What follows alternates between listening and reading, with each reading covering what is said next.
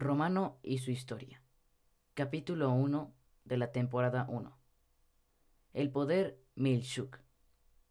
Hace muchos años, en un planeta pequeño llamado Cinco, había dos personas que se amaban tanto que decidieron tener un hijo, pero tuvieron cuatrillizos. Y como solo tenían un nombre en mente, pues al primero le pusieron Raúl 1, al segundo Raúl 2, al tercero Raúl 3 y pues ya se imaginarán cómo se llamaba el cuarto.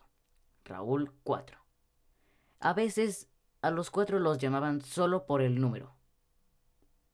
Tres años después entraron al kinder, a la primaria, y después de los 12 años llegaron a la prepa, donde eligieron su carrera.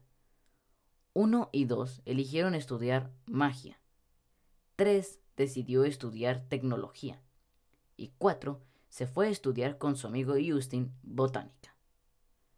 Un día, específicamente un 18 de noviembre, uno y dos estaban en clase, y en esta clase le estaban enseñando sobre el poder Milshuk, el cual nadie lo había logrado.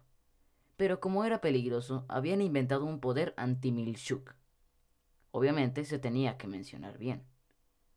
La maestra estaba explicando cuando de repente unos niños interrumpieron la clase para preguntar si podían intentar hacer el encantamiento, y el profesor les dijo que sí, pensando en que no lo iban a lograr.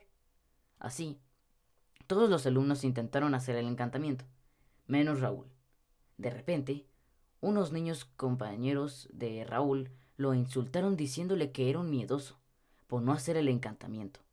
Y entonces, uno se enojó y con todo el poder mental que tenía, intentó hacer el hechizo y...